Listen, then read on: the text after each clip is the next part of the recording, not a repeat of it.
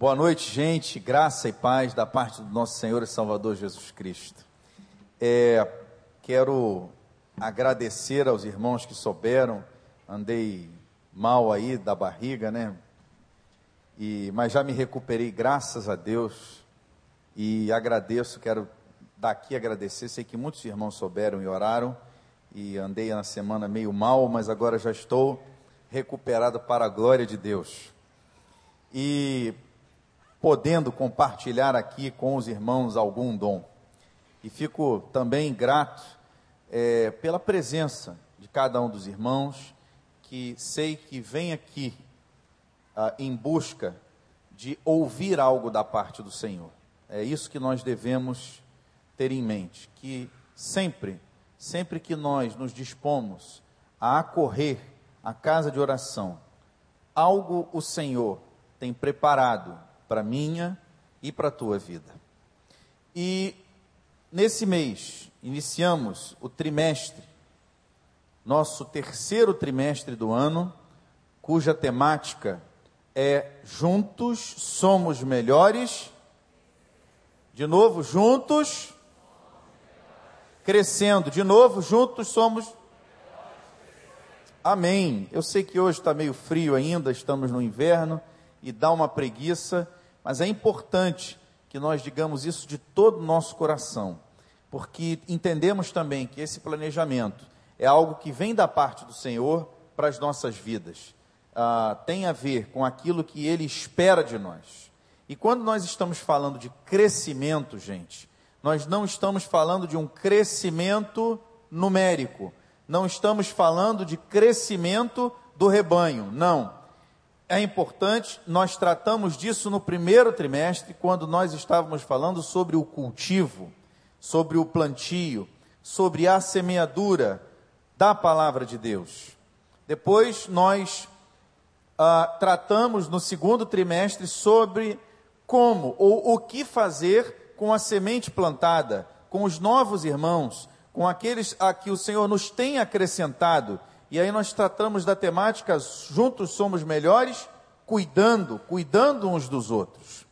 E agora nesse trimestre, depois de termos sido semeados, depois de termos sido cuidados e ainda estamos fazendo isso pela graça e pela misericórdia de Deus, importa que nós tratemos agora do nosso crescimento individual como discípulos de Cristo Jesus.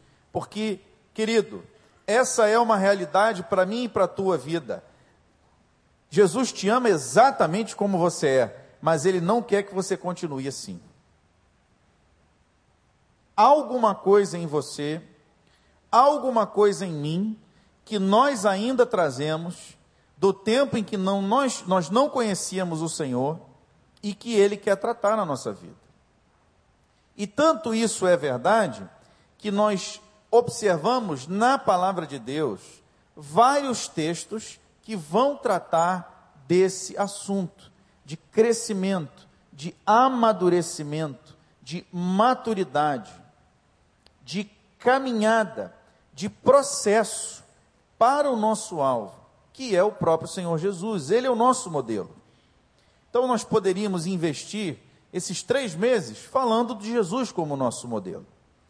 Mas para não ficarmos repetitivos, nós poderemos, ao longo dos três meses, observar que em várias ocasiões a palavra vai voltar ao assunto. E para isso eu queria te convidar a abrir a Bíblia na carta aos Hebreus, lá no Novo Testamento,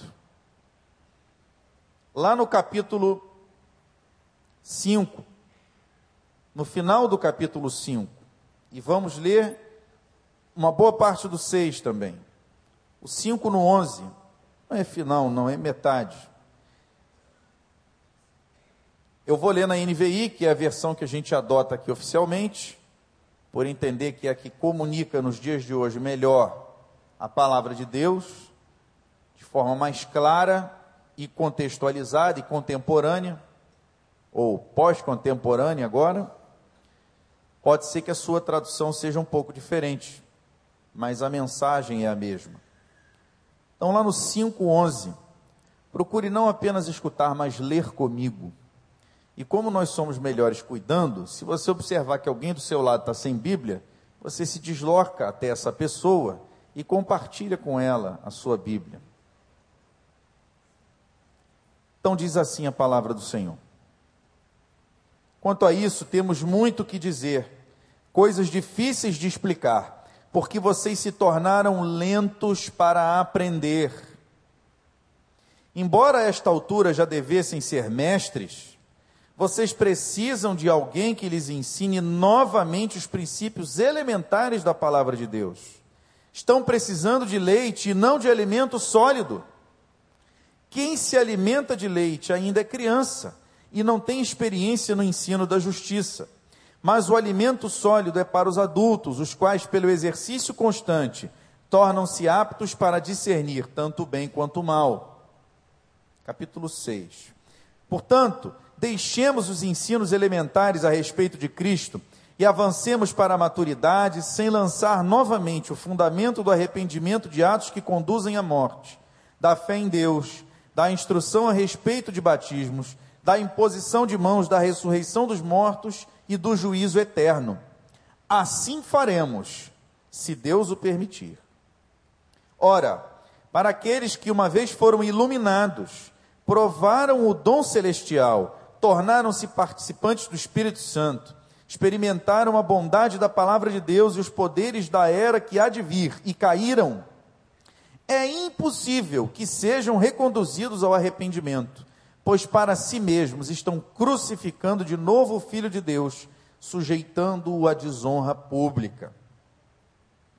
Pois a terra que absorve a chuva que cai frequentemente e dá colheita proveitosa àqueles que a cultivam, recebe a bênção de Deus. Mas a terra que produz espinhos e ervas daninhas é inútil e logo será amaldiçoada, seu fim é ser queimada. Amados, mesmo falando dessa forma. Estamos convictos de coisas melhores em relação a vocês, coisas próprias da salvação. Deus não é injusto. Ele não se esquecerá do trabalho de vocês e do amor que demonstraram por ele, pois ajudaram os santos e continuam a ajudá-los.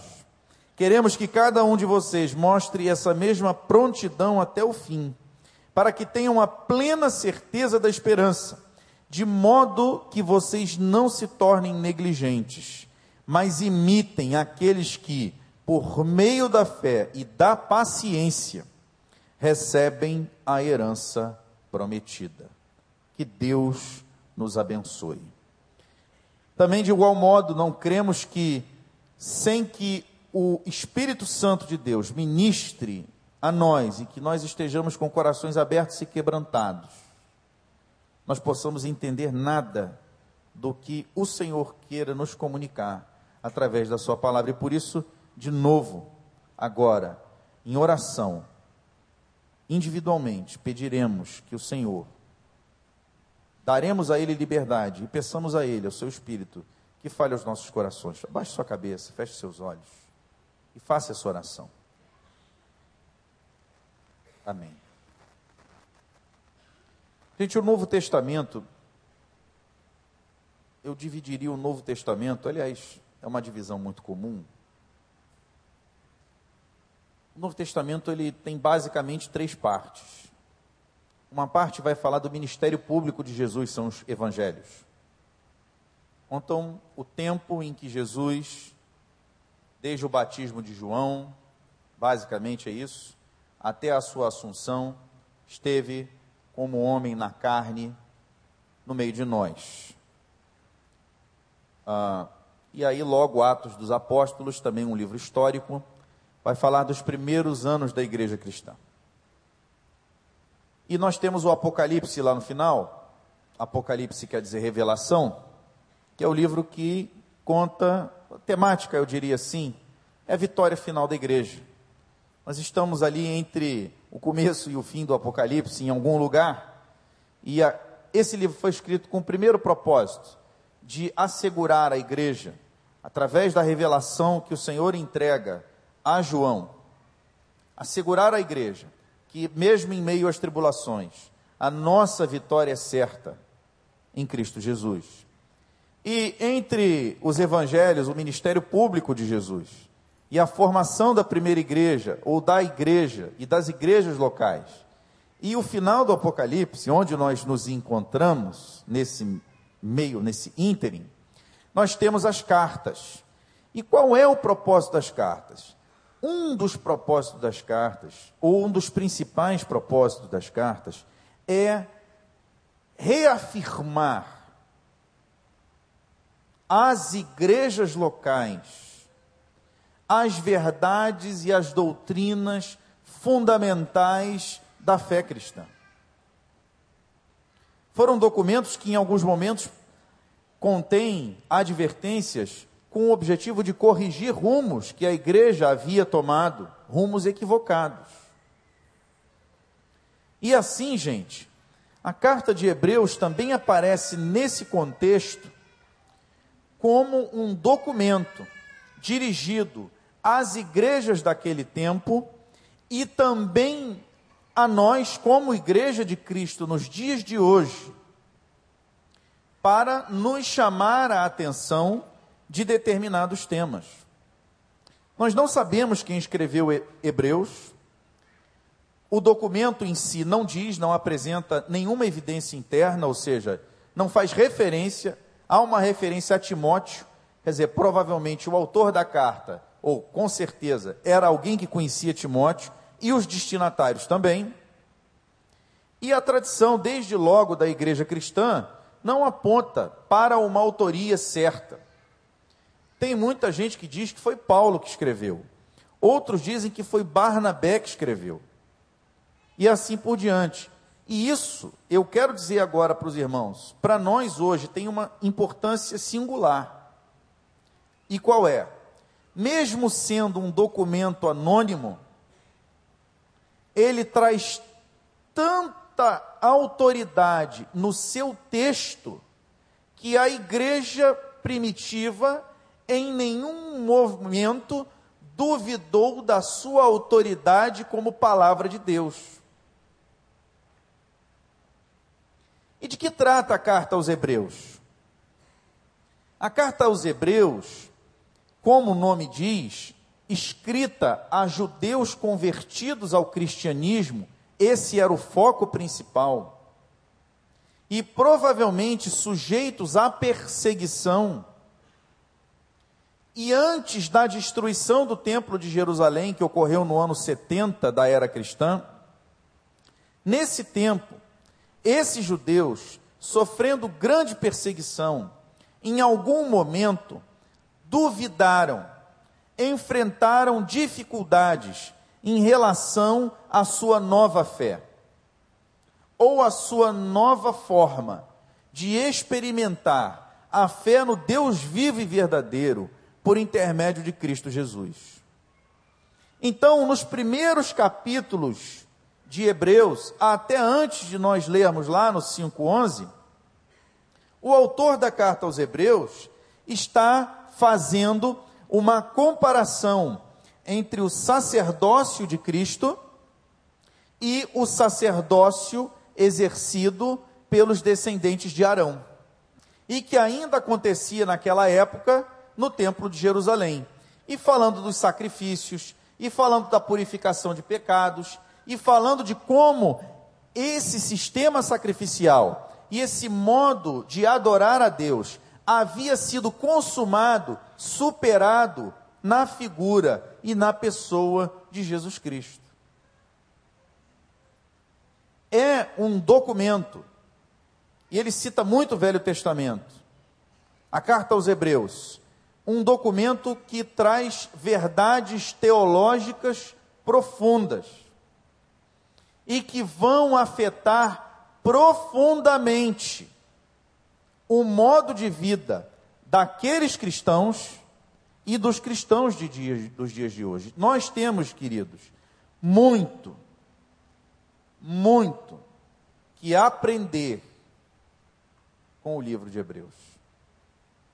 Nós não estaríamos vendo tantas igrejas que se dizem evangélicas retornando a práticas judaicas, se esse povo tivesse entendido a mensagem de Hebreus. E talvez nós aqui hoje não fôssemos, nas nossas vidas particulares, tentados a retornar a práticas judaicas ou judaiciformes, se nós tivéssemos verdadeiramente entendido a mensagem de Hebreus. E é nesse contexto que aparece esse parêntese na carta, o parêntese que nós lemos.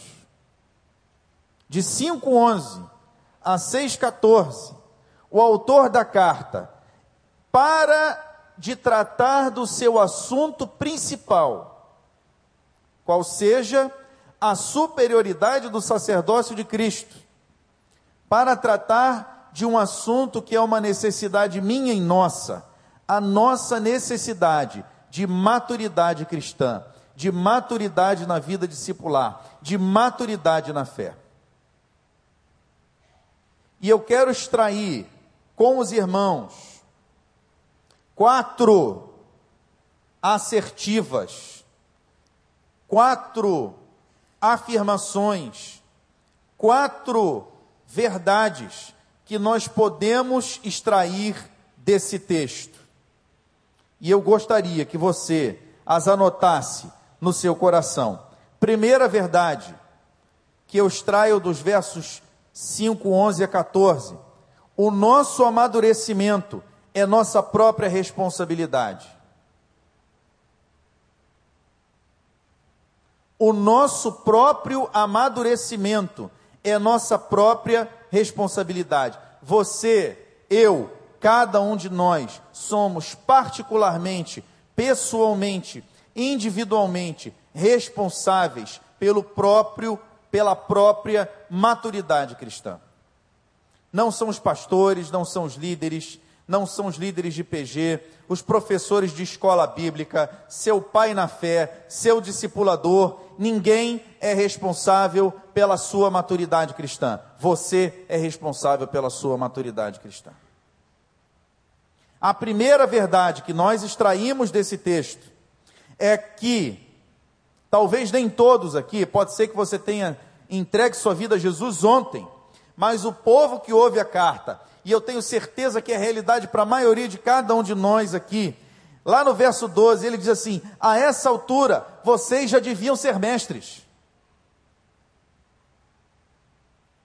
Quantos de nós aqui podemos dizer, a essa altura eu ainda não poderia ser mestre? Se a Bíblia a palavra de Deus nos comunica a cada um de nós aqui nesse recinto e nessa noite, que a essa altura, querido, você já deveria ser mestre.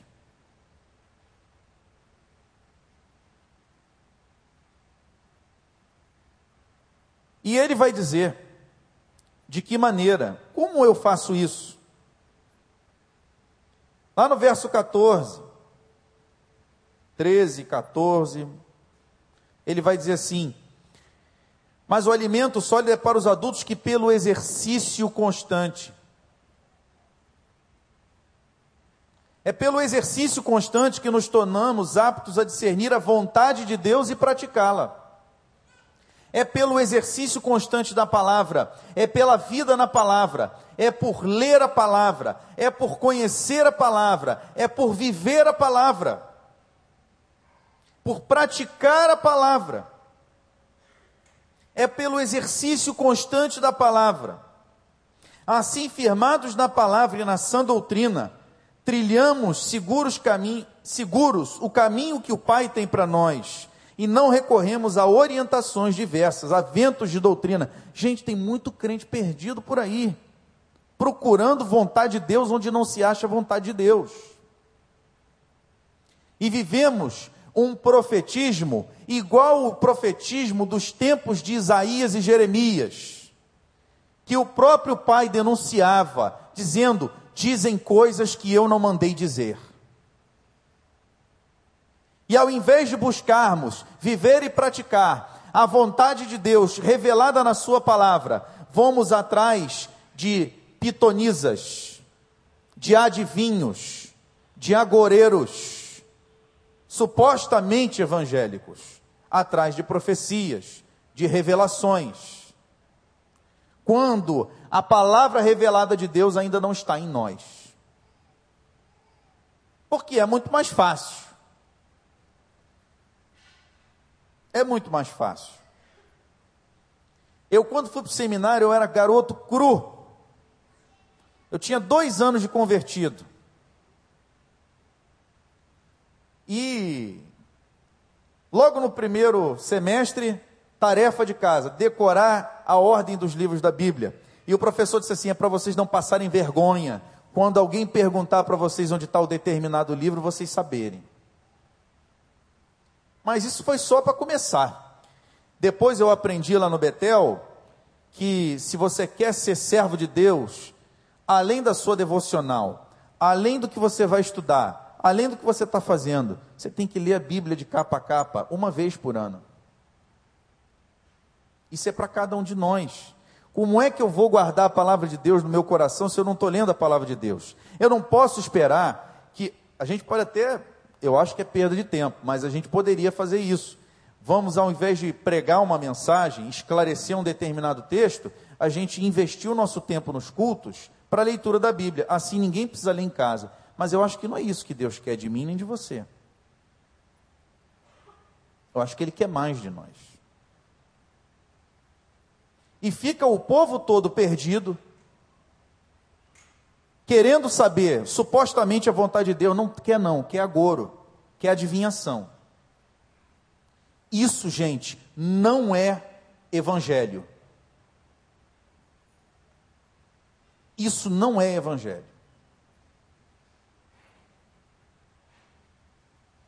O nosso evangelho é um culto racional baseado na palavra de Deus revelada nesse livro aqui. E aí, nós também não podemos falar em maturidade quando nós somos meros ouvintes e não praticantes, enganando-nos a nós mesmos, que é uma outra enfermidade que acomete a cada um de nós crentes. Qual é a enfermidade? É ouvir, entra por um ouvido e sai pelo outro. Minha mãe falava isso demais para mim. É quando nós viemos aqui, investindo o nosso tempo, ouvimos a palavra de Deus e não retemos nada. Tiago vai denunciar isso. Tiago 1, 22. Não sejam meros ouvintes, sejam praticantes. Não se enganem. A palavra de Deus, Deus espera. Você sabia que Deus tem grandes expectativas? Agora não é profetada, não, em relação a você. Ele quer muito mais de você. Você é filho de Abraão. Filho de Abraão quer dizer filho na fé, descendente na fé. E sabe qual é o chamado de Abraão? É o mesmo que ele tem para a sua vida. Seja uma bênção. Deus tem grandes expectativas em relação a você. Ele quer que você seja uma bênção. E aí vai dizer o texto: E abençoando te abençoarei. Sendo bênção, somos abençoados. E somos abençoados e somos bênção e fechamos esse ciclo virtuoso de serviço e amor ao Senhor. Deus tem grandes coisas para mim e para a tua vida.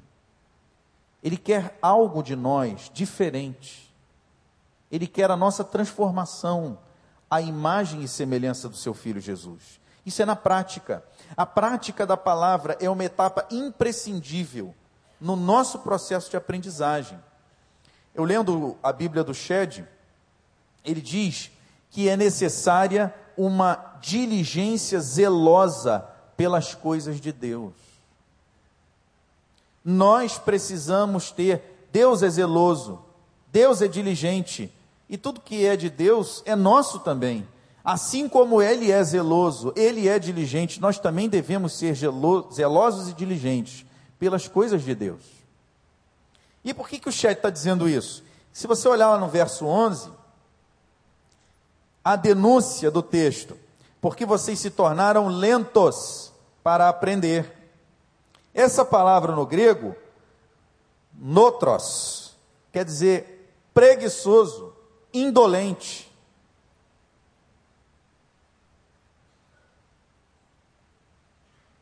Nós temos muitas vezes, nos tem faltado o cuidado em ouvir com atenção a palavra. Essa é a denúncia do texto. Por isso não somos mestres. E por isso, já introduzindo o próximo ponto, mas ainda dentro desse, não podemos receber alimento sólido. Eu fico pensando a Gabriela, com mamadeira, 20 anos de idade e mamadeira, sem poder comer um feijãozinho. E ela já come feijão. Mas a denúncia do texto é que nós nos acostumamos e perdemos então o zelo, a diligência e nos tornamos preguiçosos em ouvir a palavra e praticá-la. E por isso temos que ficar recebendo leite. O que é o leite? É o rudimento, é a base. É aquilo que o pastor João falou dos primeiros passos. Querido, se você vai para a classe de primeiros passos, essa primeira parte você absorve e guarda para o seu futuro. Mas para que não aconteça isso com você porque talvez você ainda precise ouvir, mas muitos de nós não precisamos mais, ou não deveríamos, se fôssemos zelosos. Então, queridos, nosso amadurecimento, o meu e o seu, é nossa própria responsabilidade. Você é responsável pelo seu amadurecimento. 2. Versos 6 de 1 a 3, capítulo 6 de 1 a 3. Devemos avançar para além do conhecimento dos fundamentos da doutrina da nossa fé. Isso é uma consequência do anterior. Depois que nós aprendemos o básico da fé, da salvação pela graça, olha o que diz 6.1. Depois que aprendemos o que é básico a respeito de Cristo, que aprendemos sobre o arrependimento dos atos que conduzem à morte, das obras mortas. Depois eu vou tratar dessa questão das obras mortas. Depois que nós aprendemos o básico sobre a fé em Deus, Hebreus 11: ora, sem fé é impossível agradar a Deus, porque é necessário que aquele que se aproxima de Deus creia que Ele existe e que abençoa aqueles que o buscam. Aprendeu, decorou, vamos avançar. Dá instrução a respeito dos batismos. Temos batismos aqui, estamos praticando. Imposição de mãos, nós fazemos imposição de mãos aqui sempre. Ressurreição dos mortos. Eu creio que todos aqui creem, inclusive na ressurreição de um novo corpo, como está lá em 1 Coríntios 15. Paulo denunciando a igreja de Corinto, porque também não cria na ressurreição do corpo, porque estava ouvindo filosofias e cria que o corpo era mal. Nada do que Deus criou é mal, nem o corpo, nem a matéria. Mas o povo não estava lendo a Bíblia e estava achando que então pregando uma ressurreição que não era do corpo. E aí, Paulo vai dizer: mais miserável é o cara que diz que é crente e não crê na ressurreição, que é a promessa. Mas nós cremos nisso. E temos pregado isso. Então vamos avançar, vamos passar essa, vira, vira a página. Juiz eterno. Eu creio que também não há aqui ninguém que duvide que um dia Deus irá julgar vivos e mortos. Está na palavra. Vamos avançar. Aí ele diz: Isso tudo, gente, nós faremos. Amém. Não estou jogando nada disso fora mas precisamos avançar. Precisamos ir além do conhecimento dos fundamentos da doutrina da nossa fé. Nós aprendemos, ouvimos, praticamos e avançamos. Vamos parar de repetir as mesmas coisas para nós mesmos. Aqui do púlpito, talvez isso nunca vá acontecer. E glória a Deus, porque teremos sempre novos irmãos na fé, que precisarão, repetidas vezes, ouvir essas doutrinas. Mas nós, que já devíamos ser mestres, vamos avançar. Não se trata, e aí o texto, quando diz lá o deixemos, a palavra afiemi, que tem também, quer dizer, perdoar. A ideia é de, ok, me apropriei, não vou abandonar, mas eu vou avançar. Não posso ficar preso somente a isso. Devemos avançar para além do conhecimento dos fundamentos da doutrina da nossa fé. Está firme, está afiado, como está aqui? Aleluia. Vamos avançar. Aí eu lembrei da Tamara agora. Vamos avançar na escola bíblica. Vamos avançar. Vamos avançar. Você terminou os módulos introdutórios?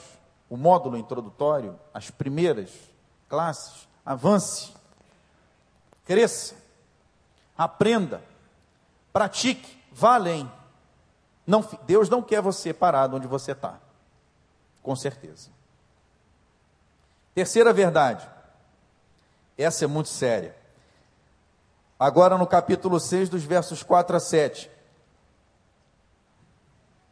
Eu quero que você repita comigo. Ter uma experiência com Deus. Todo mundo, por favor, ter uma experiência com Deus gera em mim responsabilidade de produzir bons frutos. Ter experiência com Deus gera em mim a responsabilidade de produzir bons frutos. Deus semeia na minha e na sua vida com a expectativa de fazer uma boa colheita.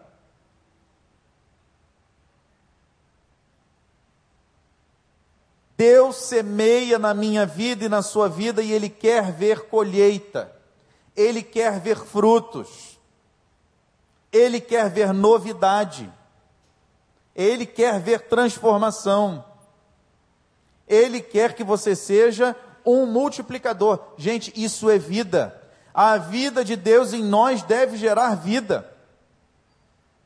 Senão, não é vida, é morte. Quando Deus vive em nós, Ele transborda de nós, João capítulo 4. E farei fluir de você, de dentro, do seu interior, rios de água viva. É de dentro de nós que fluem os rios de água viva. Então, quando Deus olha para cada um de nós e semeia em nós, Ele espera algo, Ele espera frutos, Ele espera colheita. E esse texto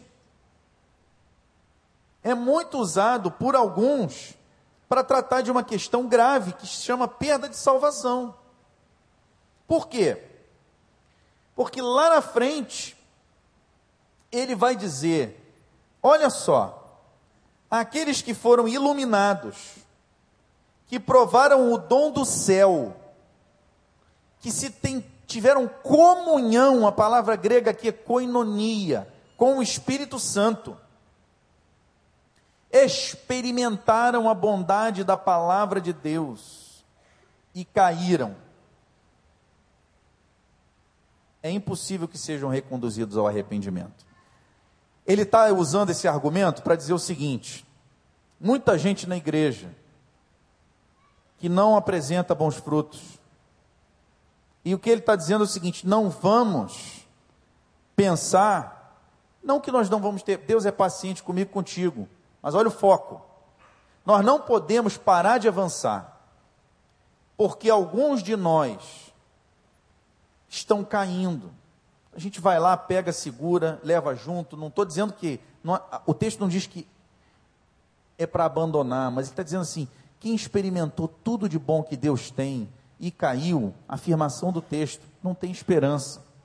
Se isso é perda de salvação ou não, vai a discussão. Ah, eu não sei se ele era salvo. Nós não estamos aqui para isso.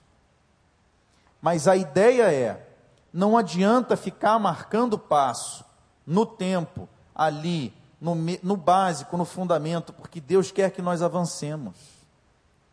E a hora de você produzir bons frutos, de você amadurecer, de eu e você, é agora. E aí ele vai ilustrar. Porque a terra que absorve a chuva, que cai frequentemente e dá colheita provetosa, no grego, botane, de botânico, de jardim botânico. Essa colheita proveitosa, botane, é uma coisa. Aqueles que cultivam recebem bênção de Deus. Então, quem é botane, colheita proveitosa, e aí a ideia de erva forrageira é a que serve de pasto, é aquela que alimenta, que dá de alimento, recebe bênção de Deus. Mas a terra que produz, aí ele vai usar espinhos e ervas daninhas. Engraçada a palavra erva daninha, tribolos. Coisa que não serve para nada. Que nada aproveita. É inútil, logo será amaldiçoada, seu fim é ser queimada. Quando Jesus fala do joio e do trigo, ele fala o quê? que o joio será separado e será queimado. Quando Jesus fala do semeador, ele fala do quê? Da semente que cai no meio dos espinhos e seca. Essa dualidade entre frutificar e ficar estéreo, permanecer, essa ideia, o, o judeu trabalhava muito com dualismo vai aparecer recorrentemente no Novo Testamento. E a lição é sempre a mesma. No mesmo campo, nós temos duas colheitas, uma é proveitosa, a outra vai ser jogada fora. Pelos frutos, cada um conhece a si mesmo. Deus não deixa ninguém se enganar. Porque lá na ceia diz para examinar cada um a si mesmo.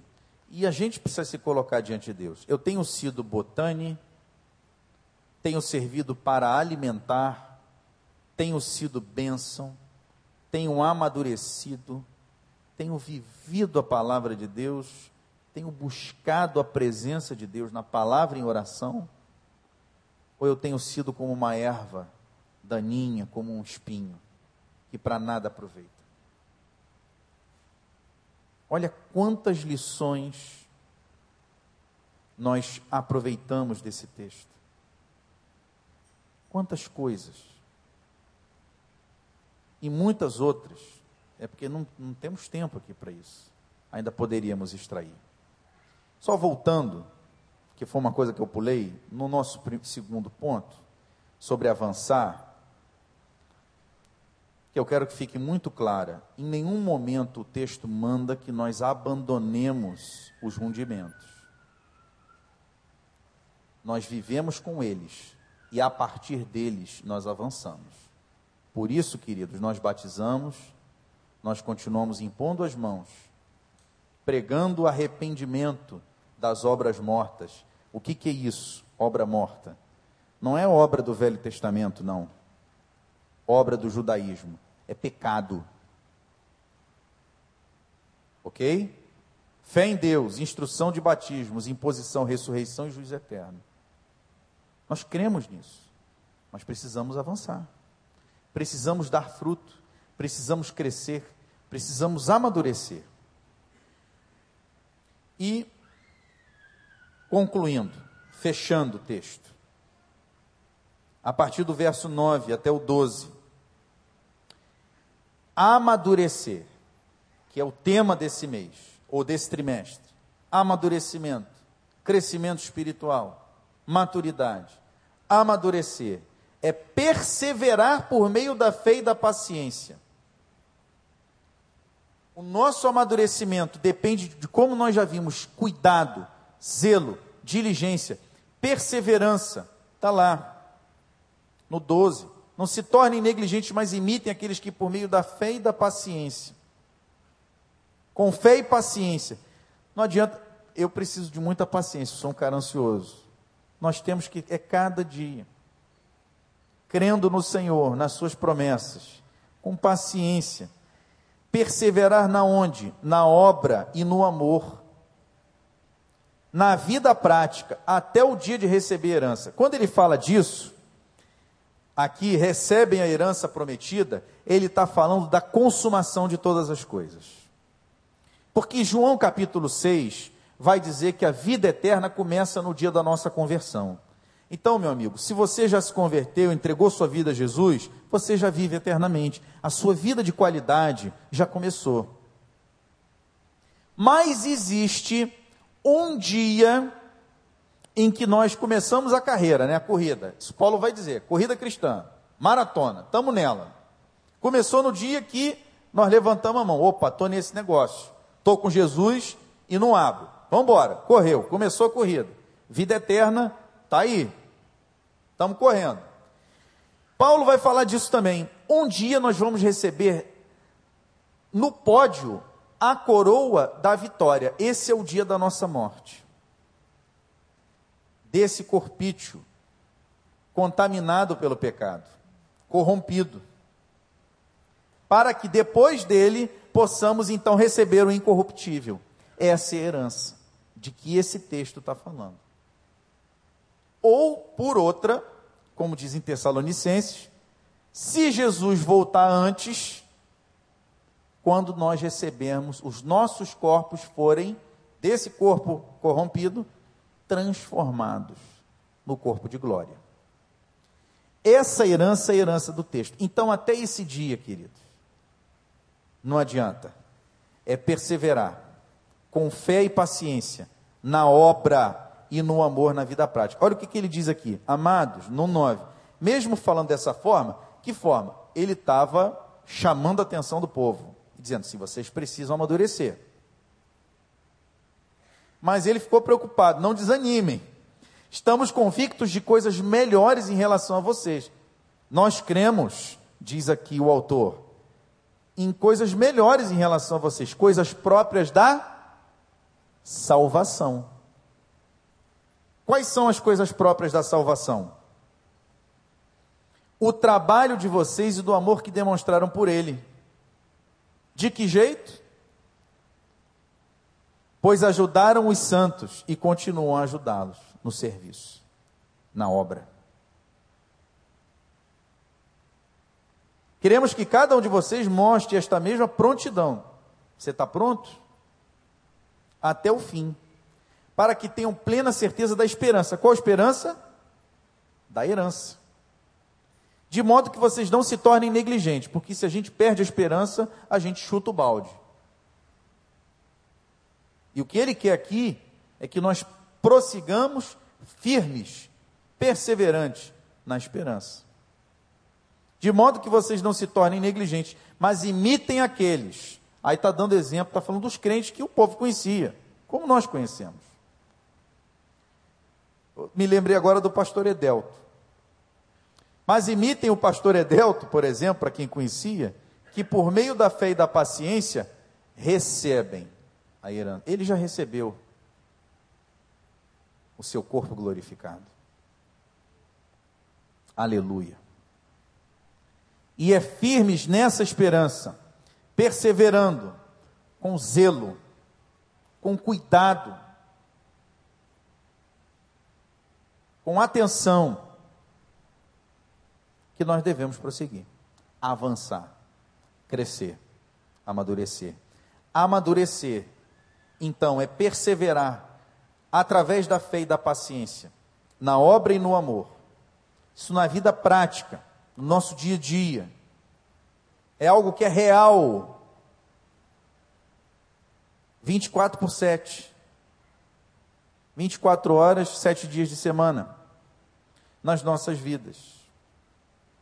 O nosso processo de amadurecimento só é completo quando estamos definitivamente com o Senhor.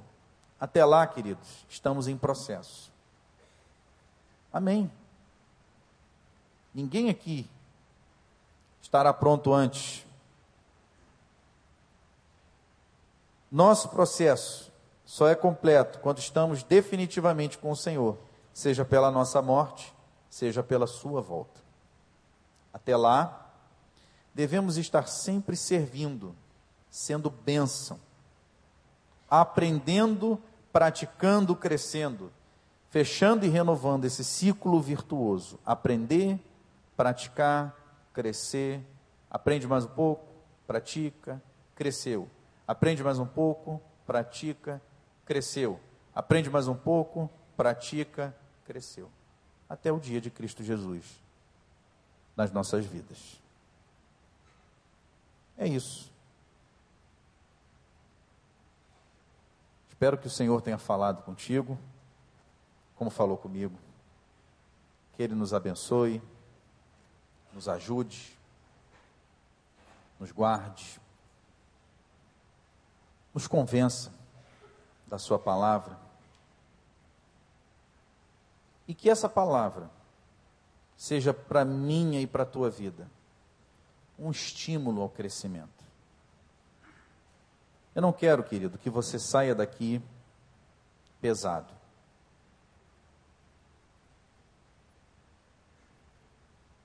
Mas a palavra de Deus, como diz em Hebreus, ela é mais cortante e penetrante do que uma espada afiada de dois gumes. Ela corta dos dois lados.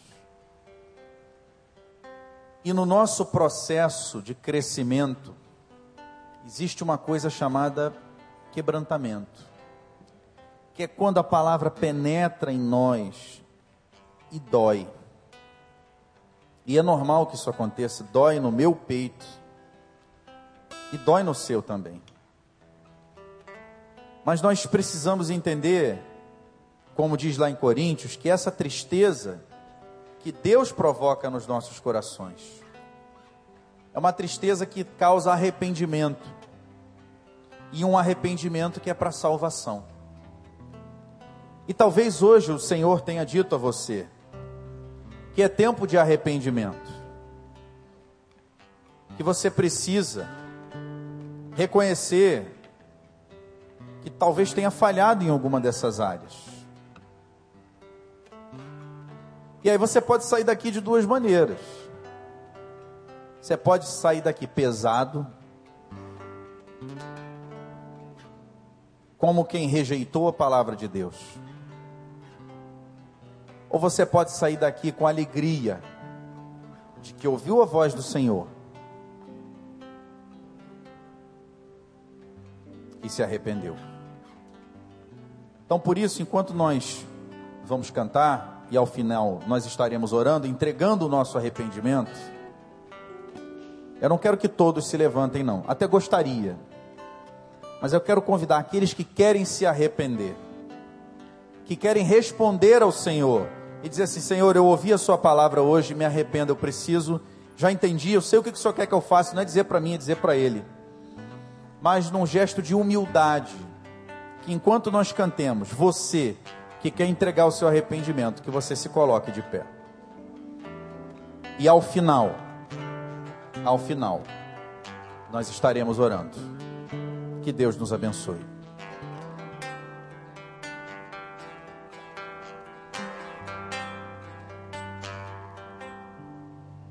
Eu te busco, te procuro, ó Deus. Silêncio tu estás. Eu te busco toda hora, espero em ti. Revela-te a mim. Pastor Mar. Conhecer-te eu quero. Mas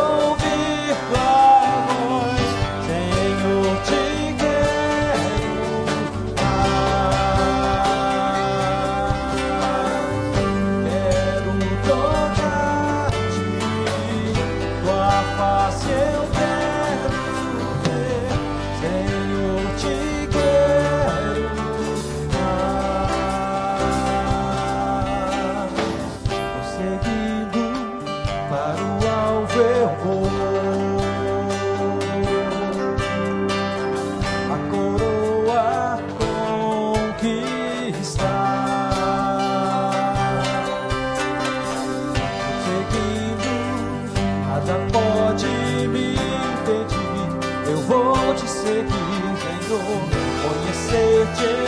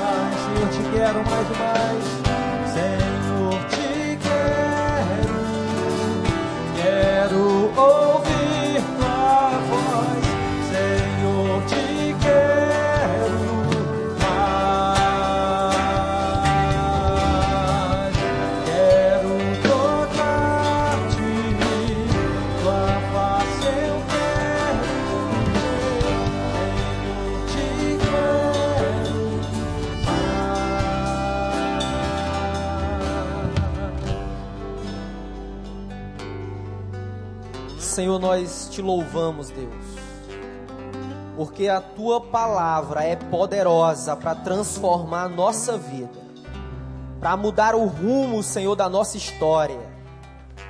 E nós te louvamos, nós bendizemos o teu nome, nós nos alegramos na tua presença, Senhor. Porque quando estamos trilhando caminhos de escuridão, caminhos de lamaçal do pecado, Deus, tu vem com o teu poder e a tua graça e muda a rota da nossa vida. Quero te louvar, Deus, porque nessa noite nós podemos sentir mais intensamente que o teu projeto para nós, como indivíduos, como igreja comprada pelo teu sangue, é que nós possamos crescer no conhecimento do teu filho Jesus Cristo de Nazaré. Nos ajuda, Senhor. Nos ajuda a fazermos um raio-x da nossa vida e vermos em que áreas, Deus, nós precisamos romper hoje com o pecado que está detonando a nossa alma. Que tu possa, Senhor, com o teu Espírito Santo, convencer adolescentes, jovens, casais, que nós precisamos nos render ao teu senhorio, Jesus. Nós precisamos confessar os nossos pecados, para que possamos ser curados, ó Deus, para que possamos ser restaurados no nome de Jesus Cristo de Nazaré. Muito obrigado por hoje à noite.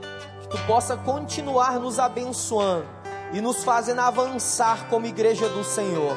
É assim que nós choramos, no nome daquele que ressuscitou ao terceiro dia, e o seu nome é Jesus Cristo. E nós dizemos juntos amém.